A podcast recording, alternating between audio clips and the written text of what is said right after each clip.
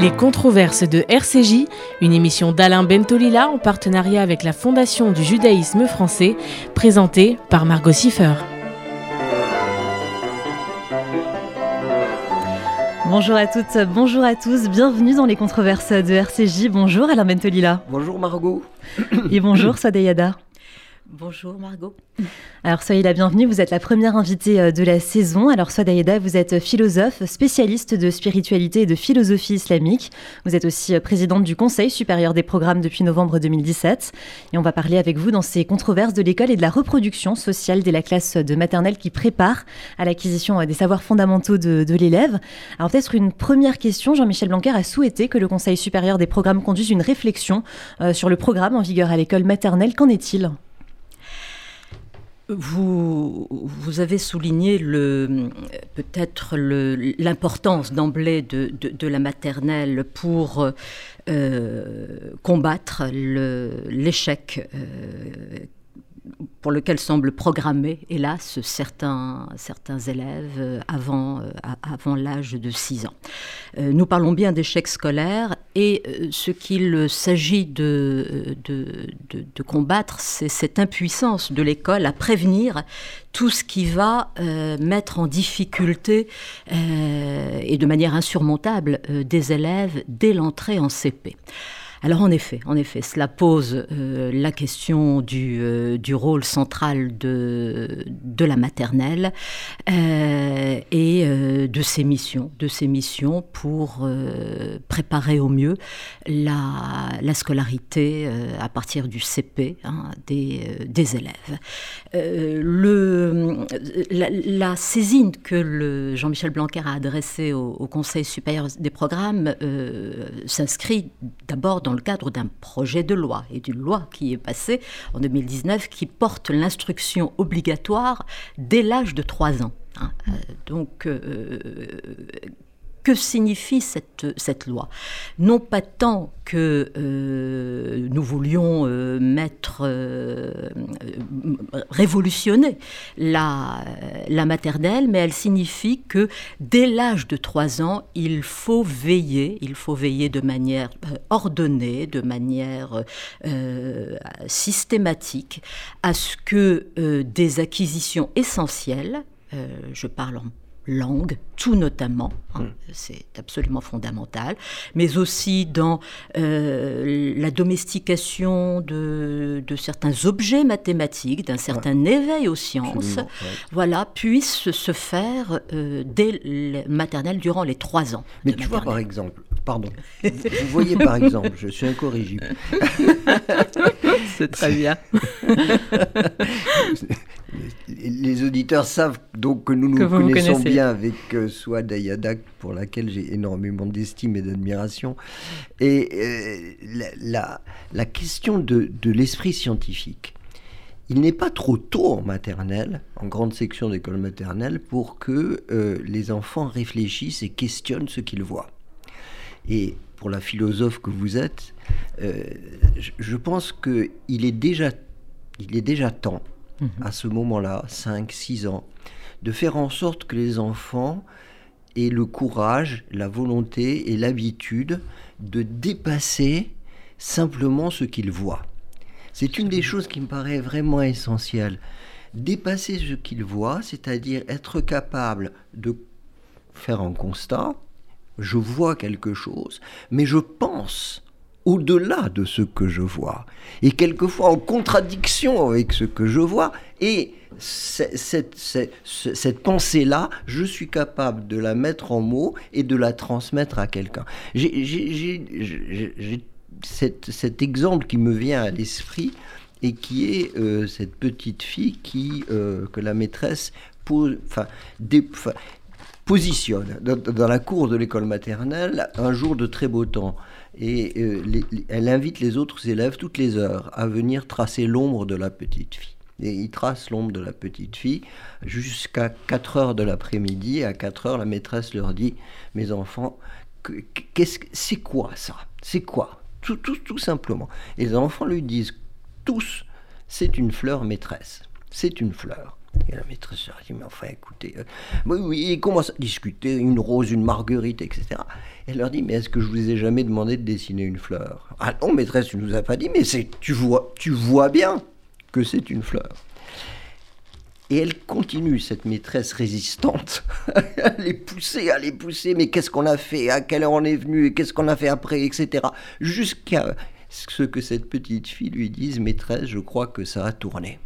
Je crois que ça a tourné. Et, c'est-à-dire qu'elle elle refuse le simple constat pour interpréter cette réalité et imposer une pensée intelligente à ce qu'elle voit. Et, je pense qu'il est au moment de l'école maternelle, on doit être déjà sur des choses très simples, ludiques, etc., prêt à euh, faire en sorte que les enfants ne soient pas prisonniers de l'évidence. Hein, absolument, absolument, Alain. Vous dites admirablement euh, ce que doit euh, enclencher l'école maternelle. Mm. Et, ça me fait penser, vous, vous avez évoqué ma formation de philosophe, à ce que dit Aristote. La ben science commence avec l'étonnement. Hein, l'étonnement. Et euh, nous avons un moyen de développer cet étonnement euh, par la curiosité naturelle des enfants. leur curiosité naturelle qui les porte à s'interroger euh, sans cesse. et, et, cette interrogation, eh bien, tout l'art du, du, du de l'enseignant, hein, euh, du maître, euh, c'est de euh, souligner le décalage entre ce qui se voit, ce qui se sent, ce qui se perçoit et ce qui est réellement. Hein, ce qui est réellement. Ce qui est, c'est-à-dire ce, qui passe par le filtre de notre pensée. de la pensée. Et là se joue quelque chose d'essentiel pour les enfants, qui est la condition pour les apprentissages. C'est cette euh, avancée progressive dans ce qu'on appelle l'abstraction. Hein. C'est-à-dire la, la pensée articulée, articulée et construite par le langage, par la langue. Et d'ailleurs, cette petite fille dont je parlais tout à l'heure, elle arrive au concept de la rotation. Absolument. C'est-à-dire que euh, elle, dit ça a tourné. Et, ce qui était extraordinaire, j'y réfléchissais en, venant tout à l'heure, euh, cette petite fille, en fait, elle utilise quoi pour dire sa pensée? Elle utilise un verbe. Mmh. Euh, elle dit pas, les autres disent c'est une fleur. C'est-à-dire qu'ils utilisent un nom, mhm. ce qu'on appelle le substantif, c'est-à-dire ce qu'elle a de la substance, mhm. et elle, elle utilise un verbe, c'est-à-dire un processus. Mhm. Et, le, français est une langue où, le mot verbe euh, euh, signifie à la fois la catégorie grammaticale en question, tourner est un verbe, très bien, il se conjugue, etc. Mais tourner est un processus, et le, le mot verbe désigne aussi le logos, c'est-à-dire l'intelligence prenant, euh, prenant le dessus sur le simple constat. Et c'est important.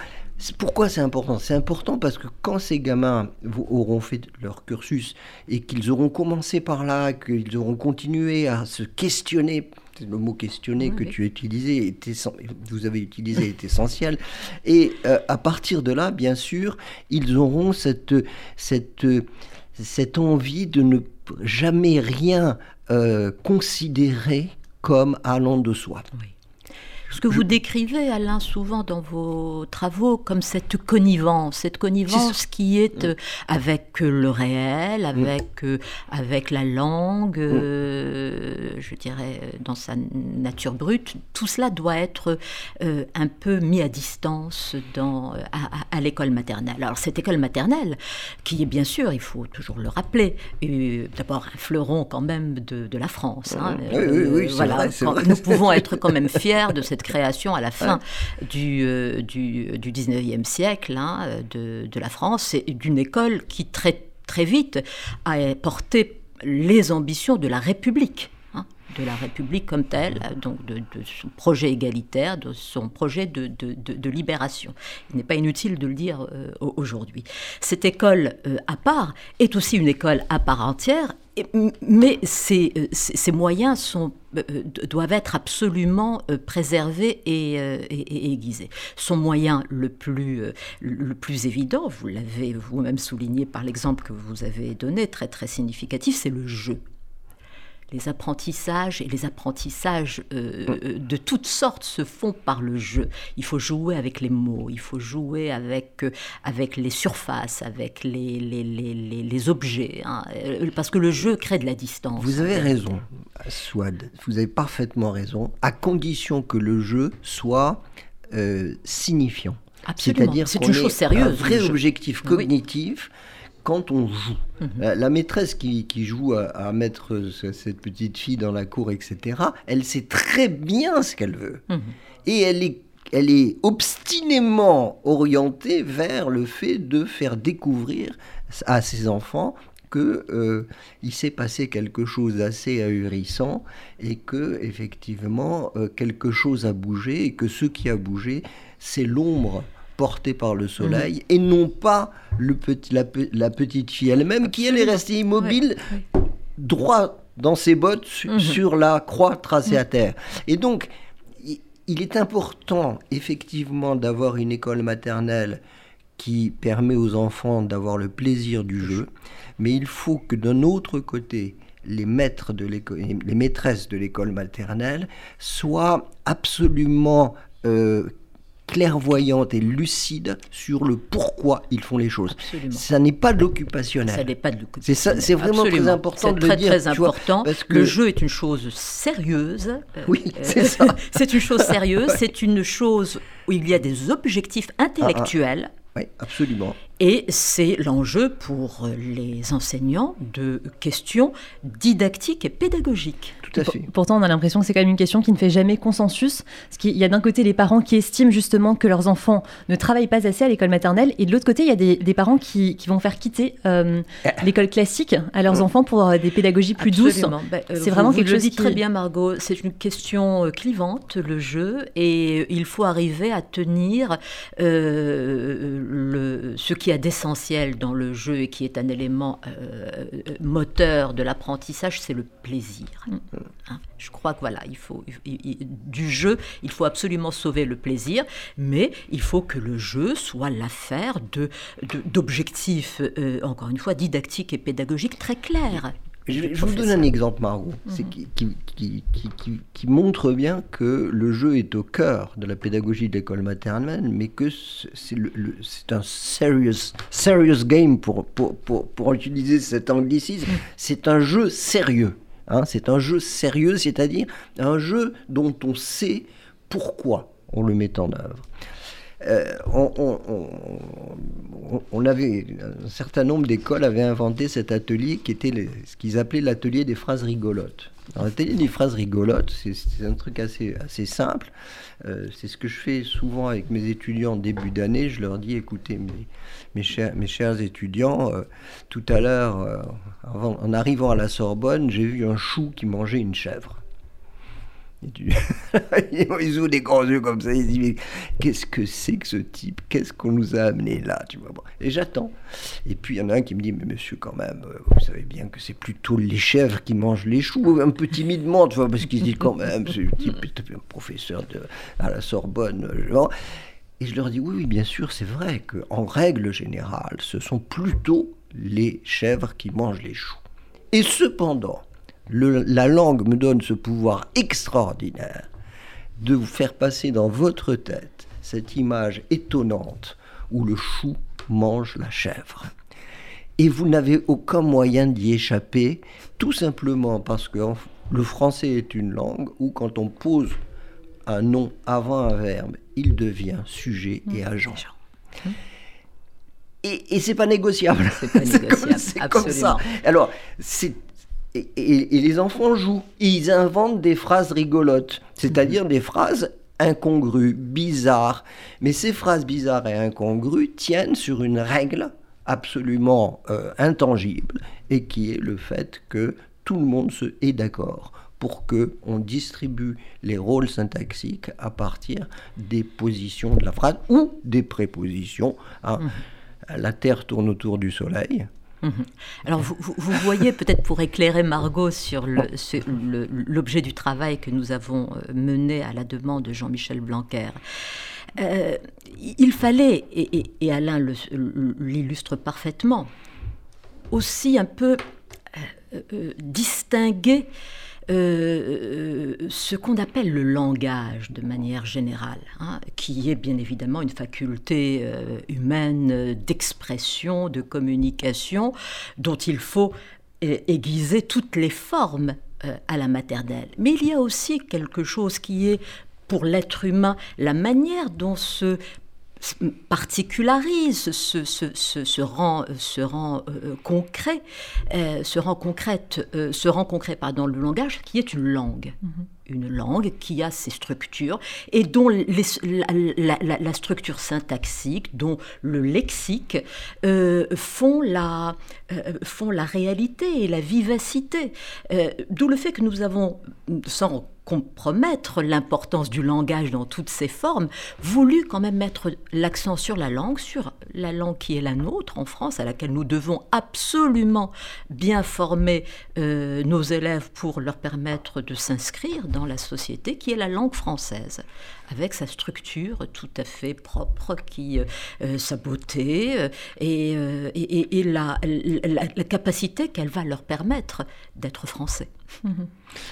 C'est très important. C'est à la maternelle qu'on commence à proposer, notamment à ceux qui viennent d'ailleurs, cette formidable chance de se comprendre avec ceux qui sont déjà dans ce pays. Mhm.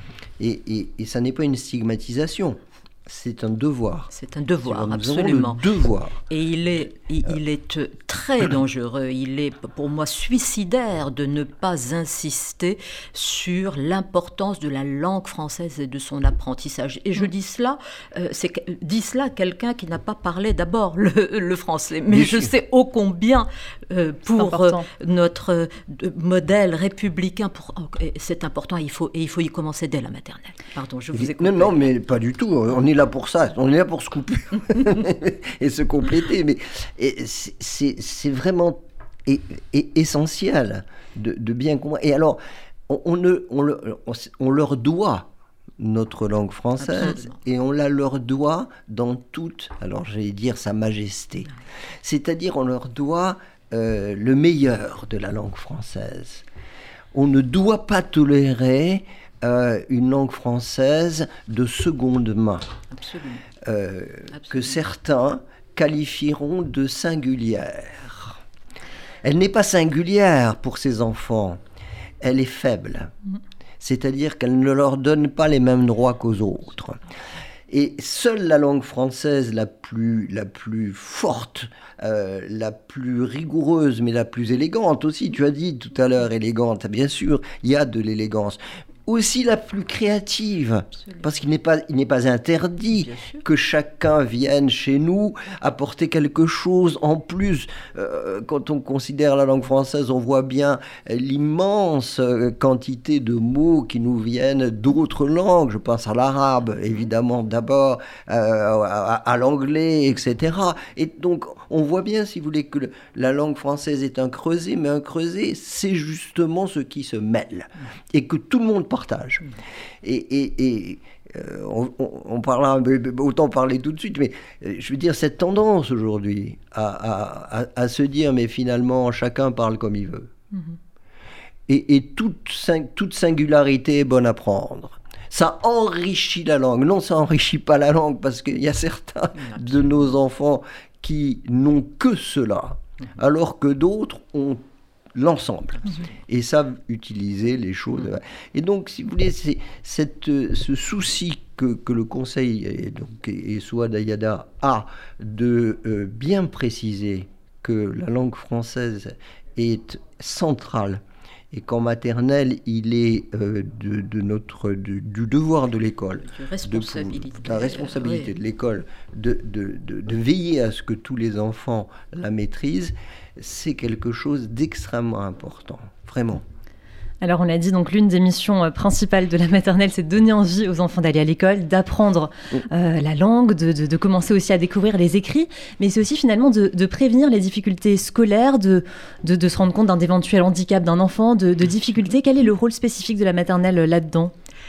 La, la, maternelle doit servir aussi, en effet, à détecter des, troubles, des, euh, voilà, qui, sont, qui, vont être euh, très sérieusement euh, un, empêchement hein, aux, apprentissages de, de, l'école primaire. la question de l'école maternelle est, au centre du du débat euh, éducatif depuis pas mal d'années. Depuis, euh, surtout que deux,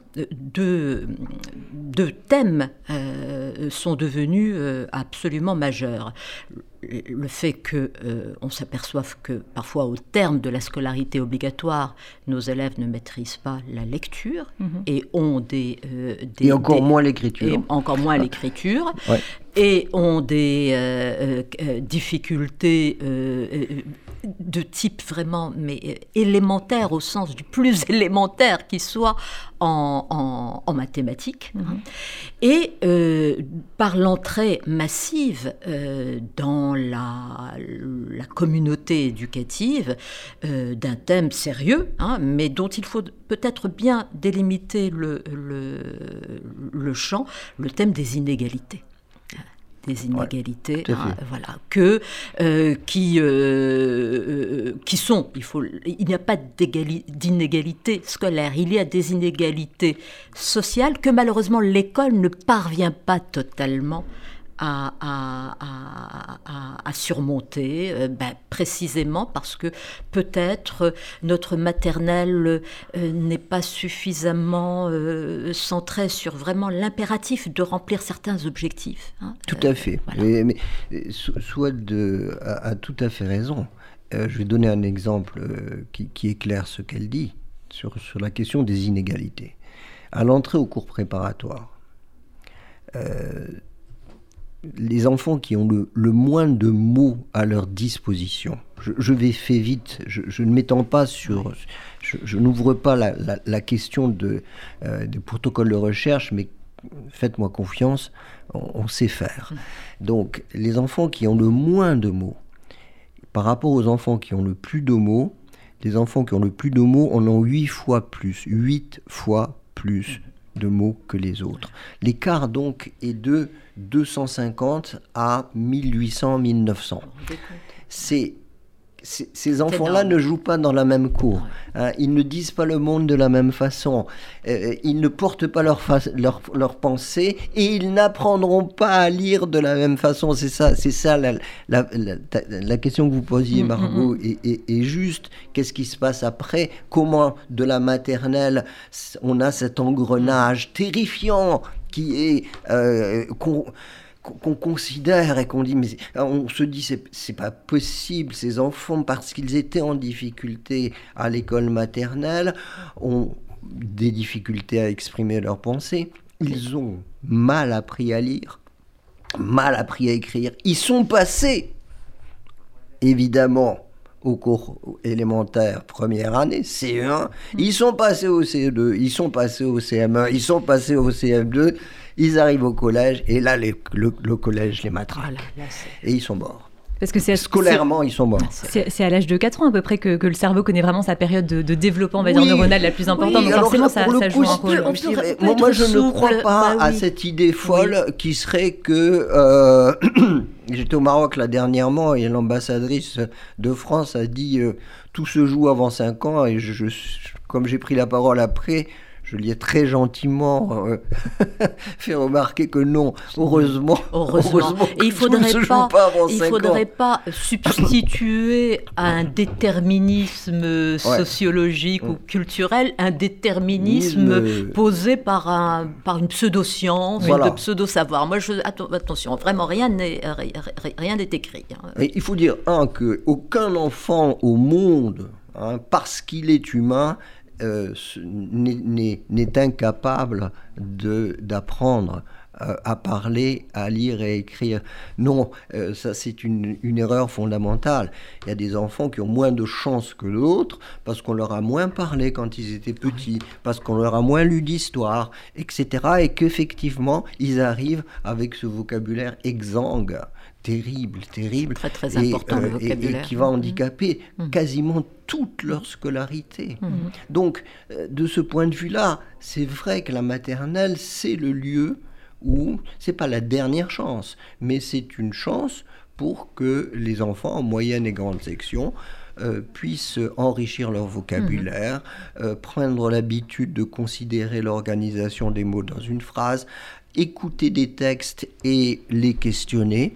Tout cela fait partie de ce que la maternelle doit faire. Mmh. Et, vous avez dit tout à l'heure, Swad, cette phrase très juste, la maternelle n'est pas une école entièrement à part, c'est une école à part entière. Mmh. École à part entière, ça veut dire que c'est pas juste de la bienveillance, ça n'est pas juste de la complaisance, ça n'est pas juste oh, que tu, comme tu es mignon euh, et qu'est-ce qu'on va bien s'amuser ensemble. On a dit tout à l'heure, on s'amuse, on joue, mais on joue en sachant pourquoi on joue. Et donc, si la, maternelle doit aussi être un lieu où les progressions rigoureuses euh, sont, sont, sont, sont, au cœur même de la pédagogie, où euh, on va euh, se poser des questions sur le stock lexical des enfants. C'est une école et les enfants sont des élèves, mhm. ce ne sont pas des petits-enfants. Alors qu'est-ce que vous pensez de l'évaluation justement des enfants en classe de maternelle? C'est une bonne chose ou une mauvaise chose? Écoutez, pour ma part, je ne suis pas favorable à, à, ces enfin, à l'évaluation comme telle. Hein. Euh, voilà, je, je, euh, pour la raison que euh, les enfants se développent à des rythmes différents, que en six mois, pour un enfant de, de, de, moins de six ans, il peut y avoir des, des progrès absolument prodigieux. Voilà, moi, je, toute grille de lecture un peu figée, etc., me semble pas pas adéquate à, la maternelle. En revanche, en revanche, du côté de l'enseignant, comme le dit Alain, euh, il faut construire, il faut qu'il y ait des objectifs euh, très précis et il faut en tout cas que de la petite section à la fin de grande section, euh, il y ait des progrès significatifs dans plusieurs domaines avec des, des jalons qu'on puisse identifier.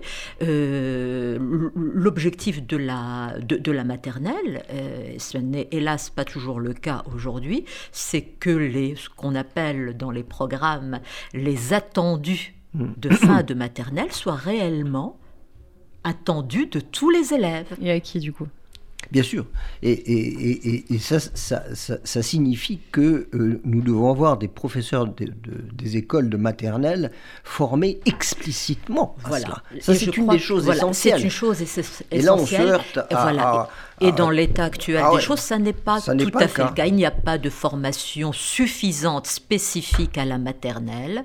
Euh, il, y a, il y a aussi des conditions d'exercice en maternelle qui mm. ne sont pas euh, satisfaisantes, euh, des classes trop chargées, des classes sans ATSEM, voilà, ça ne convient pas à, à, tout enseignement et mm. a fortiori en maternelle. Absolument. C'est très très important dans la formation des maîtres. Il faut qu'il y ait un souci particulier pour euh, ces, professeurs qui vont travailler intelligemment, lucidement avec ces jeunes enfants. Ni leur euh, bagage en termes de, contenu euh, technique et théorique, je pense à, évidemment à la psychologie et à la linguistique, mmh. Euh, n'est garanti. Et ça n'est pas la même chose de travailler avec des petits-enfants de 4 ou 5 ans et de travailler avec des, des, mmh. gaillards mmh. de CM1 et CM2. Ça n'est pas la même, mmh. le même métier exactement.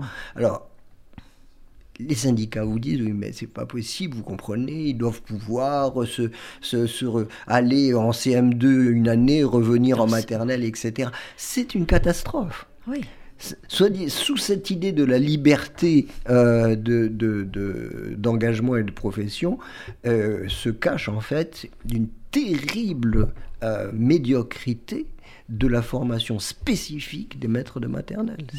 C'est vraiment très important. Vraiment. Malheureusement, euh, ça demanderait un courage euh, politique que, peu, peu, de gens euh, auront.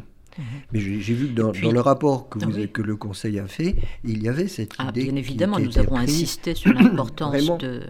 Très important. Mm. et peut-être une formation qui, euh, qui, ne, qui ne se porte pas exclusivement sur euh, la nouvelle, les recherches nouvelles, sur le cerveau, etc. Les neurosciences, voilà, moi les imageries. Tout à fait. Ah non, voilà, une formation plus, euh, à la fois plus concrète, plus efficace sur la manière de, de bien conduire un enseignement sur le vocabulaire, de bien conduire euh, une première appropriation des structures syntaxiques euh, de, de, de, de, la phrase, des choses toutes simples. Voilà, on n'a pas besoin de faire de nos enseignants, je dirais de tous les enseignants, à quelque niveau qu'ils soient, des chercheurs. Mhm. Hein, et ils n'ont pas même à être au parfum de dernier état de la recherche. En revanche, il faut s'assurer qu'ils maîtrisent bien les, euh, les domaines didactiques hein, et pédagogiques qui sont les leurs. Alors, Peut-être un, autre point aussi euh, par rapport aux méthodes de, lecture. Donc pour l'instant, il, y a deux types de méthodes. Il y a la méthode globale où les enfants apprennent à, mémoriser les mots d'un mhm. bloc sans les avoir euh, décortiqués au préalable syllabe par mhm. syllabe. Et puis il y a la méthode syllabique où les élèves commencent d'abord à apprendre l'alphabet, à associer les lettres, pour les syllabes et des mots. Alors Jean-Michel Blanquer est particulièrement favorable à la méthode Absolument. syllabique. Pour lui, il ne peut pas y avoir de compromis mhm. euh, entre les deux approches. Et pourtant, quand on regarde actuellement les professeurs, on se rend compte qu'il n'y a plus vraiment une opposition comme à l'époque entre ces deux méthodes, mais plutôt une il, les associe en fait pour, euh, pour euh, apprendre euh, aux élèves. Heureusement. Je, mettrai, si vous voulez bien, cette question dans une perspective un, plus, un, peu plus générale qui porte en vérité sur ce qu'on appelle la liberté pédagogique des enseignants. Qu'est-ce qu'on appelle la liberté pédagogique des enseignants? Que parfois eux-mêmes utilisent un peu n'importe comment. Hein. C'est le fait qu'ils ont la capacité de déterminer librement les moyens, les méthodes en vue de traiter quelque chose qui ne dépend pas là de leur bonne euh, volonté ou de leur liberté, à savoir des programmes. Et les manuels scolaires aussi, ils peuvent les choisir librement. Ils peuvent les choisir librement, hein, absolument. Hein. Alors, cette liberté pédagogique, euh, à laquelle je tiens profondément, elle me semble euh, tout à fait, euh, comment dire, sans limite, euh, autant que les programmes, dans la mesure où les programmes sont respectés, pour des enseignements de, de je dirais, disciplinaires, de collège, voire de lycée. Hein. Là, vraiment, là, les choses peuvent, peuvent être laissées à la, à la libre appréciation des professeurs dès lors qu'ils sont pleinement compétents dans leur domaine.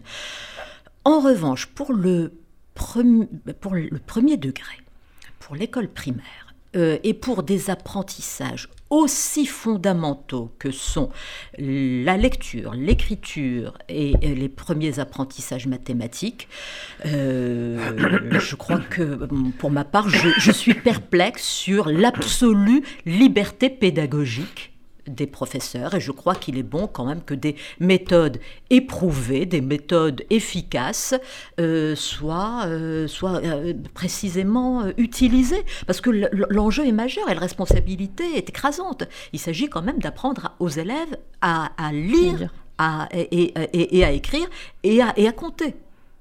Et ce, que, ce, que, vous dites, Margot, est, juste la seule chose que je, je, reviendrai sur euh, ce que vous dites à propos de la méthode globale. La méthode globale n'existe pas.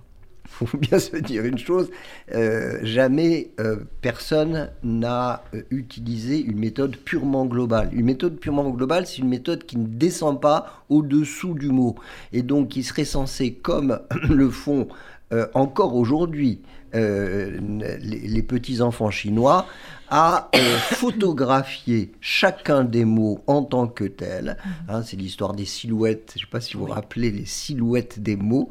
Hein. on se met dans la tête des silhouettes de mots, on les reconnaît comme tels, sans descendre euh, euh, au niveau de la syllabe et évidemment sans descendre au niveau de la correspondance entre les lettres et les sons par contre, ce qui euh, existait et qui continue à exister, c'est des méthodes qui euh, soit partent de euh, la phrase ou du texte de la phrase au mot, puis à la syllabe, etc., et qui sont des méthodes analytiques, et puis des méthodes synthétiques mhm. qui vont, au contraire, apprendre à combiner les mots, les lettres et les sons entre eux pour petit à petit rejoindre les mhm. mots, rejoindre les phrases, etc.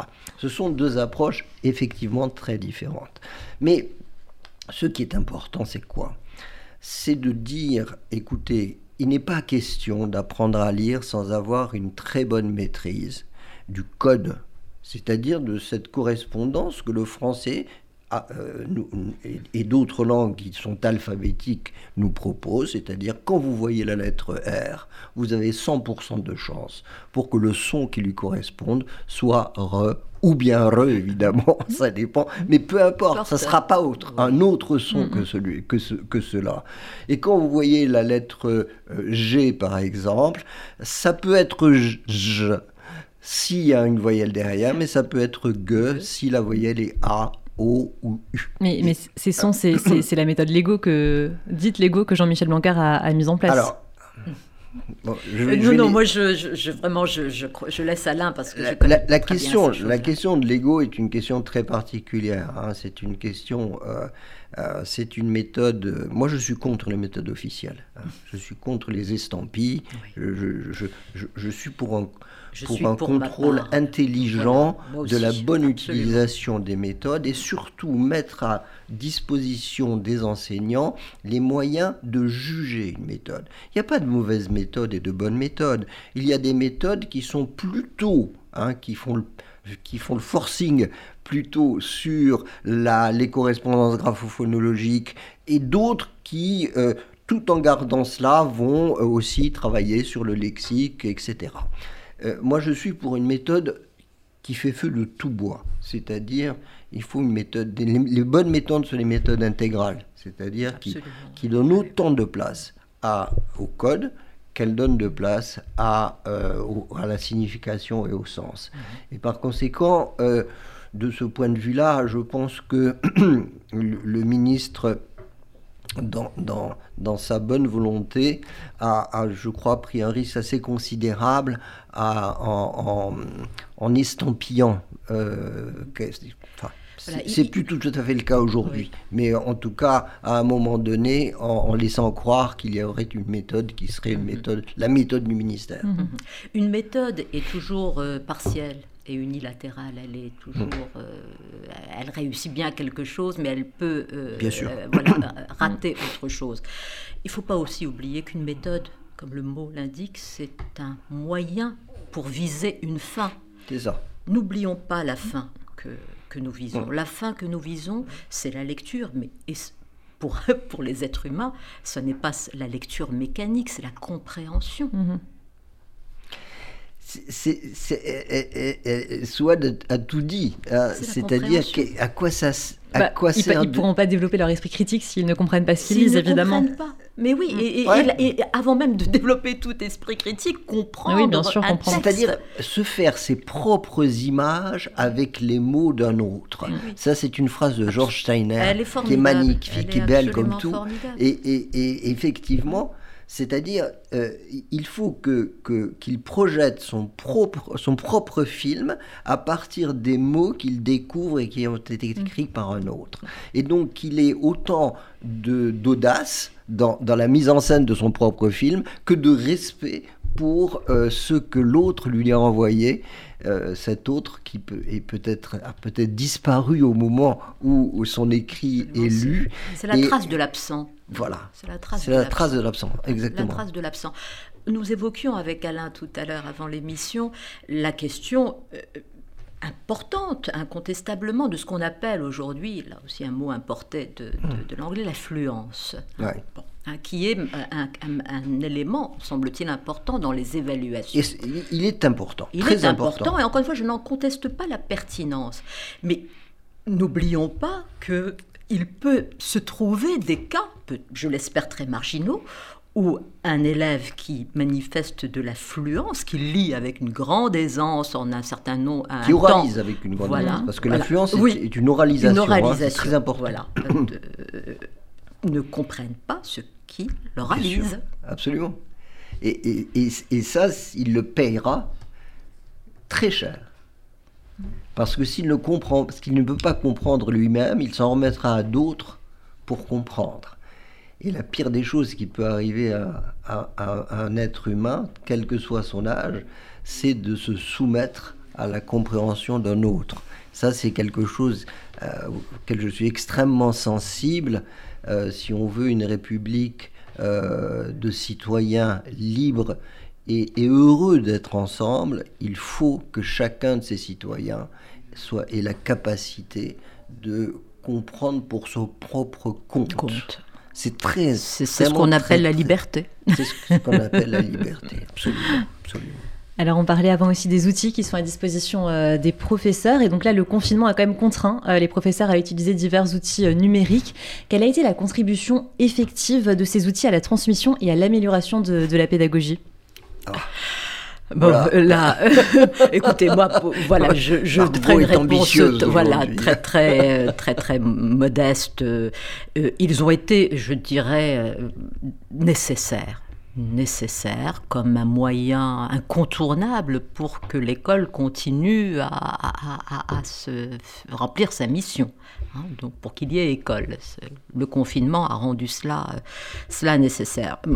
Moi, je crois que cette période que nous avons traversée, euh, si elle a bien montré la, capacité à l'école de se doter de nouveaux moyens, qui ont joué leur rôle.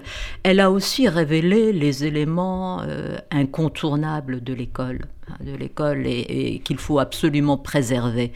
Euh, d'abord la parole d'un maître, d'une maîtresse, euh, d'un professeur, on l'appellera comme on voudra, d'une personne présente d'une personne vivante avec une parole, une parole incarnée, une parole qui se construit avec des élèves, devant des élèves, qui, euh, voilà, et je crois que euh, ce qui est apparu, c'est ce besoin de parole, et que, la, langue, c'est cela qui, euh, qui, nous fait humains.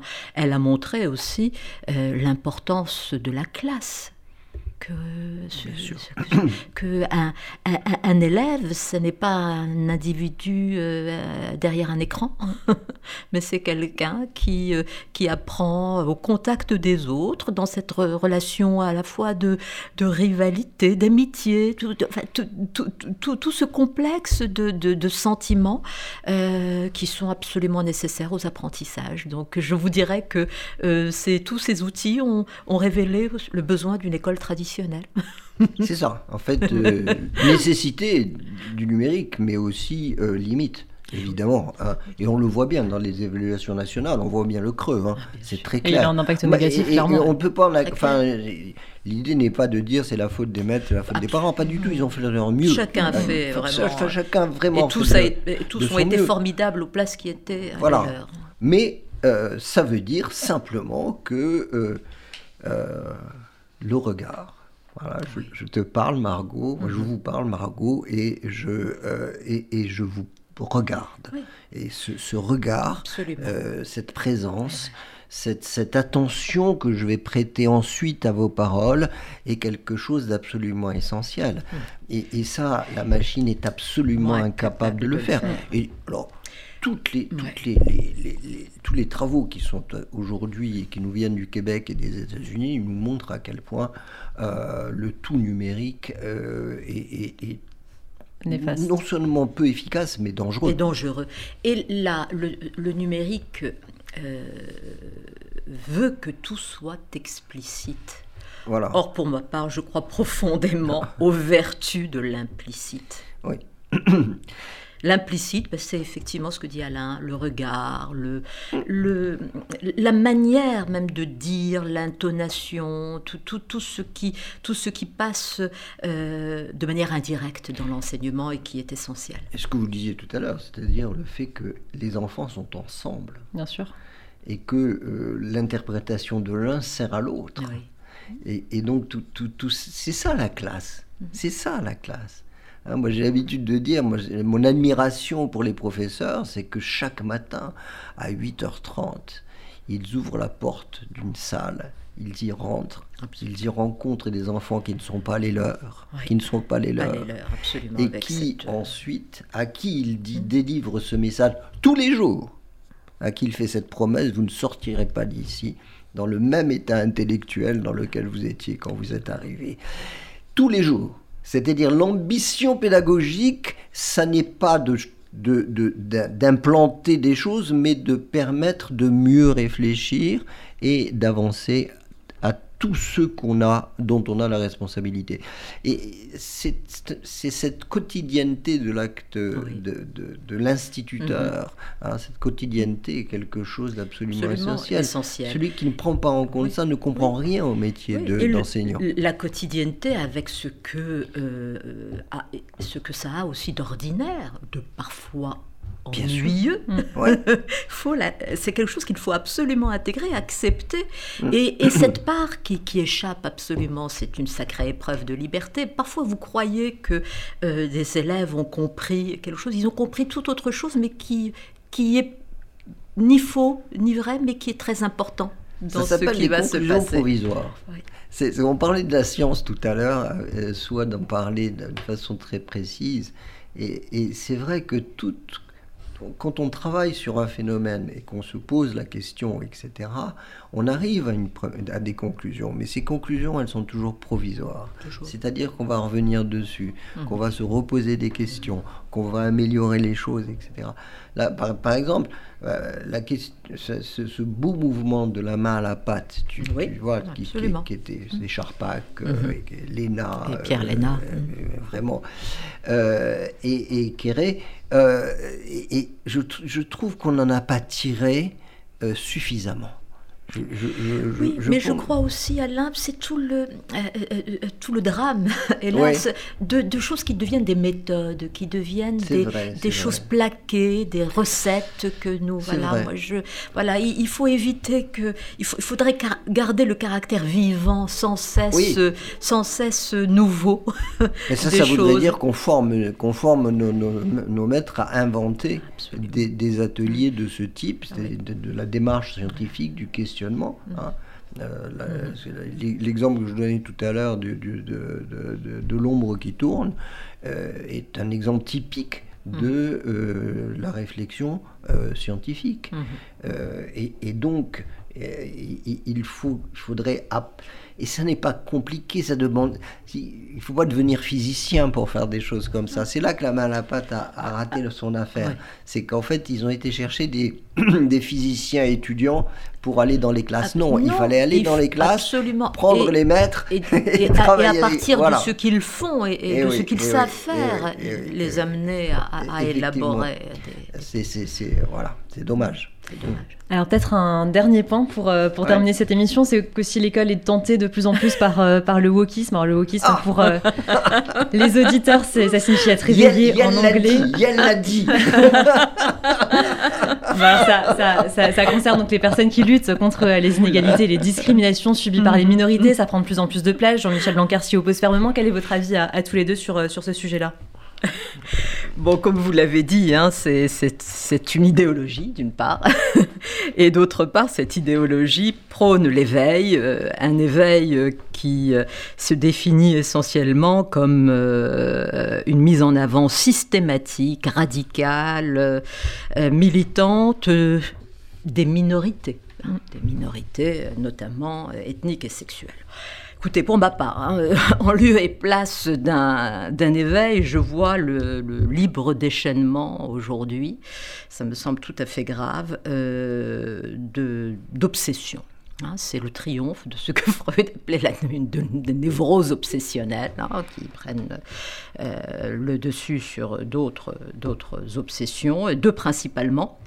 Bah, celle qui, euh, qui touche au genre, qu'on pourrait appeler le genrisme, et celle qui touche à la race et qui donne lieu à ce qu'on appelle le, racialisme. En lieu et place d'un éveil, je vois aussi un profond et très dangereux, pour ma part, sommeil de la raison. c'est un, endormissement de la raison qu'on n'a pas connu en Occident depuis, depuis pas mal, pas, mal de, de, temps. refus de la, de la raison critique et, sommeil de, tout ce qui vient limiter nos. qui vient s'opposer aux assignations et à, ce qui ramène euh, les individus à leur essence. Or, que font ces gens prétendument éveillés? Ils vous assignent à un genre, euh, ils vous assignent à, un sexe, euh, ils vous assignent à une race, ah, et ils vous interdisent toute libération de, choses là. Je, je, je, suis extrêmement désarmé puisque je, regrette. Ils mettent en cause euh, l'élément essentiel qui nous réunit, c'est-à-dire l'humanisme. C'est-à-dire qu'en fait, euh, à, à, à, vouloir à tout prix mener la guerre des genres ou mener la guerre des races, sous prétexte justement de, de, de, de, sauver les minorités, ils oublient de dire que nous sommes tous humains, que c'est cela qui nous... et que l'universel et dépasse de très loin nos différences. En fait, euh, l'obsession des différences est quelque chose de terrifiant. Hein, cette histoire de Yale est une histoire mm. ah, euh, imbécile ah, qui montre l'ignorance d'une part et ce que dit Swad, l'obsession. C'est vraiment ça. Et, en, fait, tout, est animé par le rejet de l'universalisme. Tout à fait. Et, le et, tout, tout, vise le, le, lâcher de, du différentialisme le plus dangereux. Un exemple, le dernier. Rapidement, c'est la fin. Le dernier, je, sais qu'on nous fait dessiner la raison. Euh, un, un exemple pour montrer ce que c'est que le genre, véritablement. Prenez la phrase suivante. La mort de l'homme que j'ai toujours désiré. Et ou et eux. Ce eux qu'on ajoute ou qu'on reprend est, est, la marque du genre, c'est-à-dire qui va avoir cette force considérable, non pas de dire l'homme ou la femme, ça c'est le sexe, mmh. mais ce genre va nous dire c'est une malédiction ou c'est une déclaration d'amour. Et, là, on a bien l'idée de cette langue française efficace et élégante à la fois, qui nous permet effectivement de distinguer le genre du sexe, ce que ne font pas euh, nos amis wokistes. Si vous me permettez, je voudrais juste répondre à votre question. L'école n'est pas tentée par le wokisme. Hein. Revenons à cette question. L'école s'efforce tous les jours d'être tentée par la raison, mm. euh, par la culture, les savoirs, qui, euh, qui s'efforcent de la développer hein, mm. de, chez tous les enfants, hein, de la maternelle à, la classe terminale. Et donc, ce sera le mot de la fin. Merci beaucoup à vous deux. Merci, Soda Je vous rappelle, euh, vous êtes philosophe, présidente du Conseil supérieur des programmes. Merci à vous, Alain Bentolila. On vous retrouve le mois prochain sur RCJ.